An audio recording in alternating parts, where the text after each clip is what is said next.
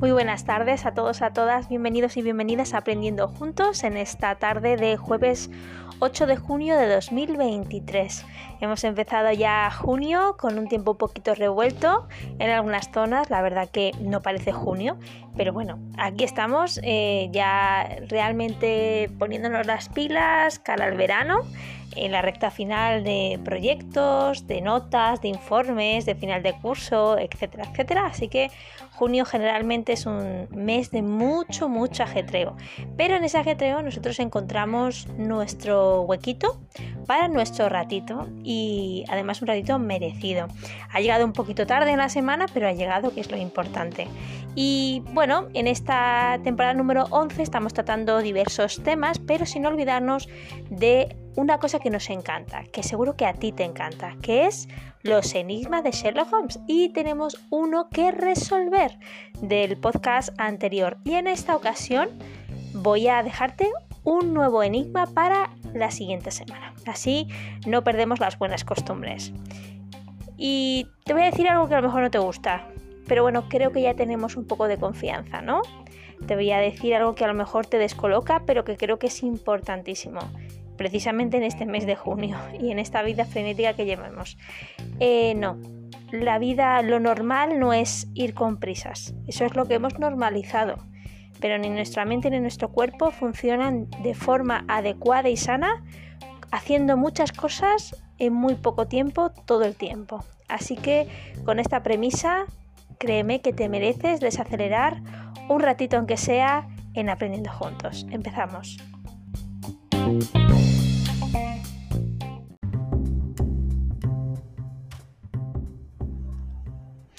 Pues ya entramos de lleno teniendo muy en cuenta eh, lo que siempre hacemos como una manera de aterrizar, de desconectar, de cambiar un poco la dinámica de nuestro día a día con la respiración. Em, ya lo hicimos en una ocasión y creo que es muy productivo. No solamente que, que eh, lo hagas a la par que yo te voy hablando, que eso está genial, pero yo creo que también es muy positivo eh, crear nuestros propios hábitos de respiración y no solamente dejarnos guiar por una persona, ¿no? En este caso mi voz, ¿no? Paso a paso, para ir aprendiendo un poco esa, esa dinámica de desconexión, un poco paso a paso, ¿no? Que sin darnos casi cuenta, a base de hacerlo, de escucharlo, de entrar en esa, en esa música, en ese ambiente de, de, desconexión, de paz, ¿no?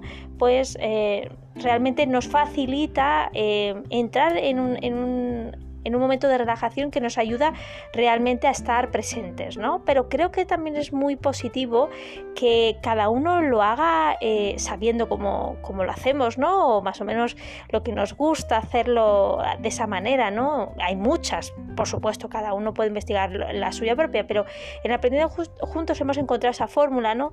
Para volver al presente, aquí y ahora. Y decía que en tanto es eh, positivo eh, aprender a hacerlo con alguien que realmente te puede guiar o te puede sugerir o asesorar, como encontrar eh, tu momento para hacerlo tú mismo o misma. Entonces, vamos a ir intercalando. La semana pasada creo que fue que yo volví a recordar, por si te estabas incorporando a esto de aprendiendo juntos, pues un poco esas palabras que nos gustan, ese ritmo de hablar, esa música que nos ayuda un poco a situarnos en, otra dinámica más eh, desacelerada, ¿no? Pero también en otros eh, podcasts anteriores de esta temporada os dejé unos momentos para que vosotros mismos eh, pudierais hacerlo. Así que vamos a volver, vamos a ir intercalando. La semana pasada fui yo un poco que, os volví a, recordar esas, eh, esos pasos y esta semana quiero que seáis vosotros que con la música pues eh, podáis hacerlo poco a poco, las, veces que necesitéis y tenéis que parar y volver a poner la música hasta que encontréis eh, ese, ese estado de, de, ah, pues mira, ya estoy a gusto, ya estoy atento, atenta, ya puedo empezar. Los pitidos no ayudan, pero ya sabéis, y si no sabes, pues te lo, te lo comento, es un secreto. Eh, a mí me gusta grabar sobre todo con, el buen tiempo, ¿no? Primavera, otoño, verano, em, con las ventanas abiertas y eso conlleva pues que, bueno, pues que la grabación se, se cuelen pues lo que es la vida misma, ¿no? Un fluir de sonidos que vienen siendo los sonidos de pitidos de coches, motos, niños gritando, en fin, un poco así, ¿no? Pero bueno, cosas de directo y lo, que es fluir con la vida y con los sonidos de nuestro ambiente, ¿no? Si estás en la ciudad, pues lo lógico que, que escuches esas cosas, si estás en medio del campo, pues lo lógico que escuches pajaritos y algún gato y algún grillo, básicamente, volviendo pero no es el caso. Ojalá fuera el caso que yo viviera en el campo, que me encantaría, eh, pero no es el caso por ahora y tengo esta, esta base musical de fondo, eh, pero bueno, no pasa nada. Con, la música que te voy a dejar yo creo que, vamos a volver un poco a, a concentrarnos y a focalizarnos. Así que no te muevas, te dejo un poquito de música, vamos a ir desacelerando para empezar de lleno con nuestro podcast de hoy, ¿de acuerdo? Ahora vuelvo.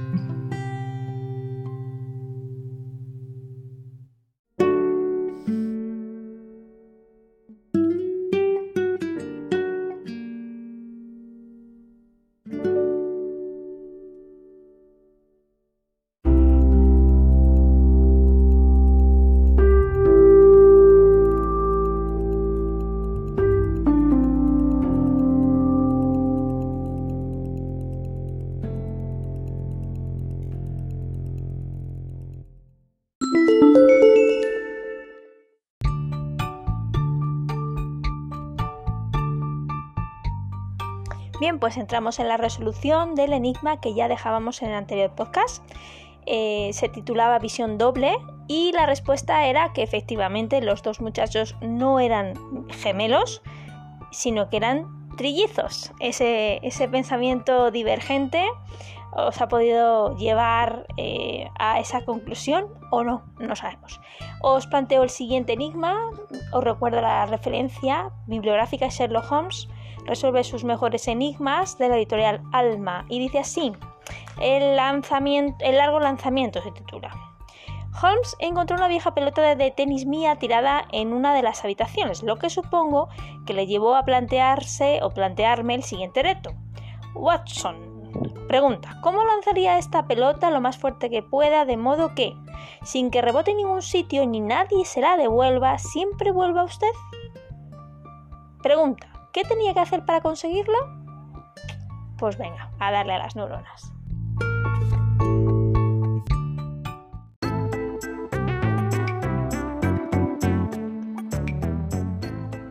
Pues bien, para comenzar eh, este podcast, debo de decir, para ser sincera, que es un tema que ya hemos tratado de una manera más concreta en anteriores temporadas. Pero lo que vamos a tratar hoy es no es una segunda parte como tal, sino otros aspectos sobre el mismo tema. Además creo, creo, intuyo que es un tema que nos gusta a todos y a todas y además vamos a ver que tiene unas implicaciones muy importantes en el desarrollo infantil por lo tanto, es un aspecto importante a cualquier o en cualquier etapa de nuestra vida. Se trata de la música. Si no escuchaste el podcast eh, sobre la música, te animo a ello. Mm, me encontré un artículo que me resultó muy curioso y a raíz de ahí me puse a pensar y dije, bueno, pues vamos a ir a, profundizar un poco en diferentes aspectos de, la, de, esa, parte rítmica y melodiosa que es la música. Pero antes de empezar, me gustaría que cogieras, eh, si no tienes, pero bueno, sí, puedes un momento coger papel y lápiz y quiero que en, unos pocos segundos, no sé, 10, te voy a dar 10 segundos, eh, pues puedas responder a esta pregunta. ¿Vale?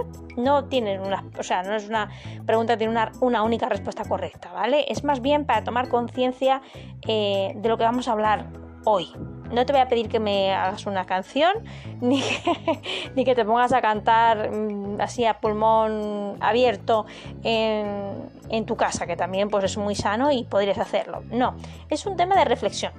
¿Vale?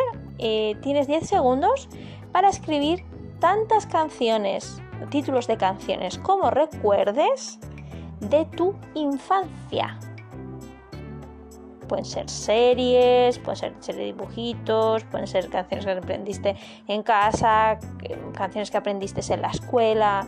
Así que 10 segundos te doy.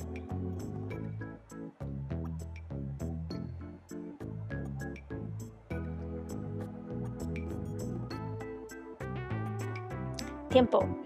Bueno, es curioso, es curioso esto, porque precisamente hablando con una persona eh, sobre, sobre la diferencia entre los dibujos, entre lo que es la música de hoy en día y la música de cuando éramos pequeños nosotros, claro, evidentemente, pues eso, las cosas han evolucionado, ¿vale?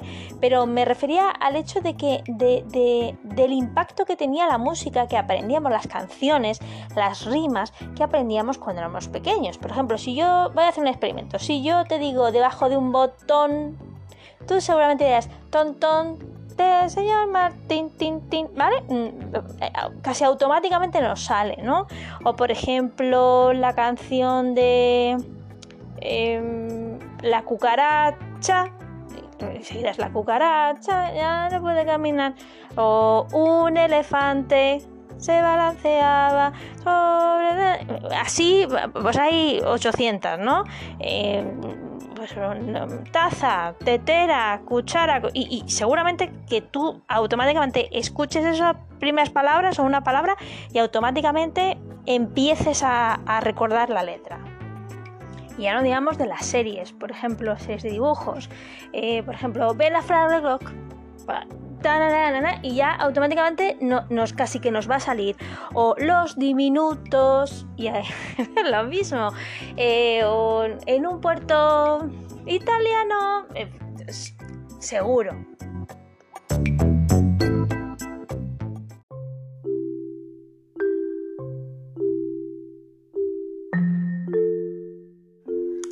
Bueno pues paso a a lo que es la referencia web mundosicólogos.com y el artículo que es de 2018 se titula La música como instrumento de cohesión social. No decimos nada que no sepamos ya, pero esta vez tenemos datos que lo reafirman. La música es un instrumento de cohesión social, un pegamento capaz de reforzar grupos y unir a las personas. Y para muestra un botón, un himno, ya sea de un equipo de fútbol, de un cuerpo militar o de un país, o la canción de un grupo de música que no entiende de grupos sociales o estatus económico. ¿Qué mejor manera de unir a la gente que una melodía? Los investigadores de las universidades de Exeter en Reino Unido y de Artes de Tokio en Japón hablan de lo que la principal característica de la música es que actúa como un verdadero pegamento social entre personas que no se conocen de nada.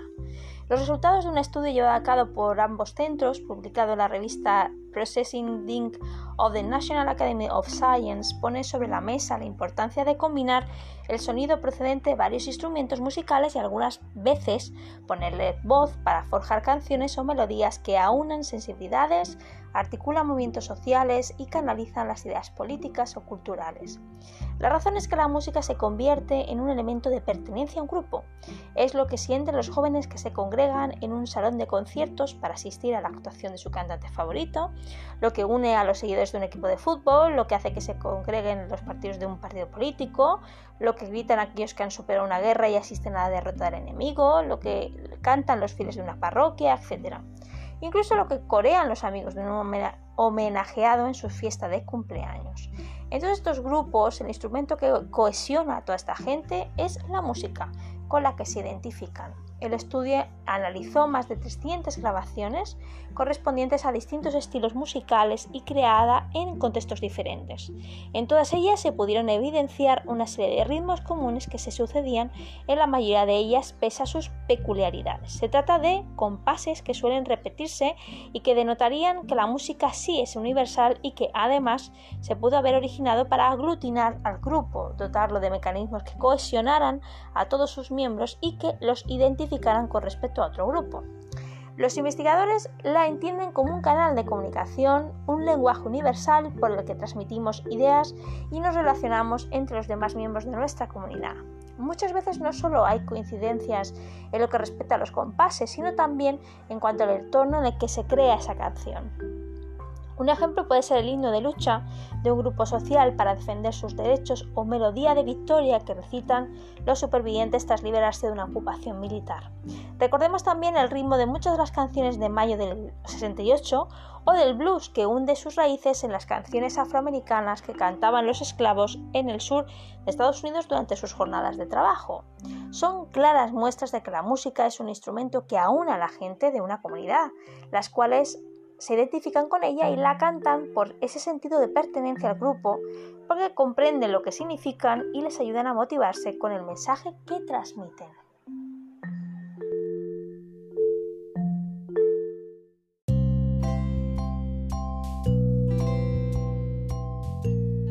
Después de este tan interesante artículo que nos demuestra eso, que la música es un pegamento universal, vamos a retomar el tema de la infancia, porque sin duda sabemos de los beneficios de la música con respecto a todas las etapas de la vida, en especial lo que es la infancia, pero vamos a centrarnos además de la música en algo muy de niños, que son las rimas.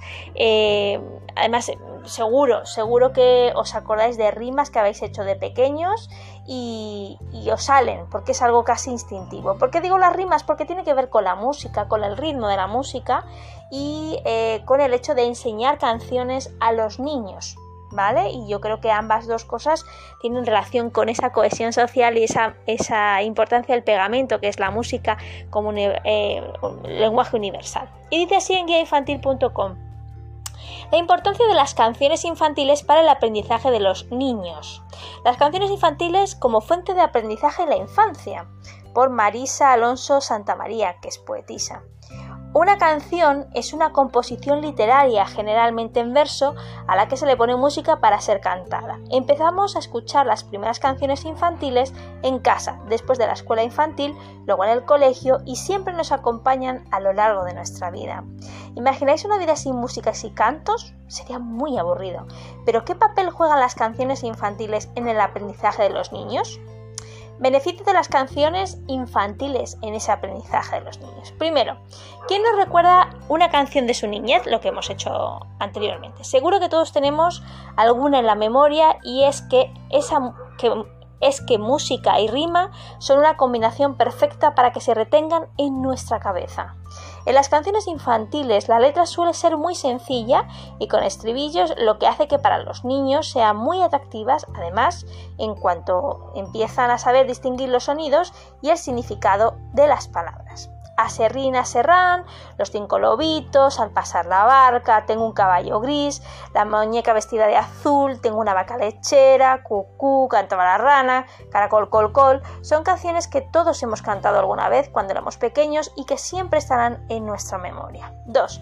Con las canciones infantiles los niños aprenden jugando y además tienen un efecto calmante y de bienestar que todos hemos comprobado alguna vez.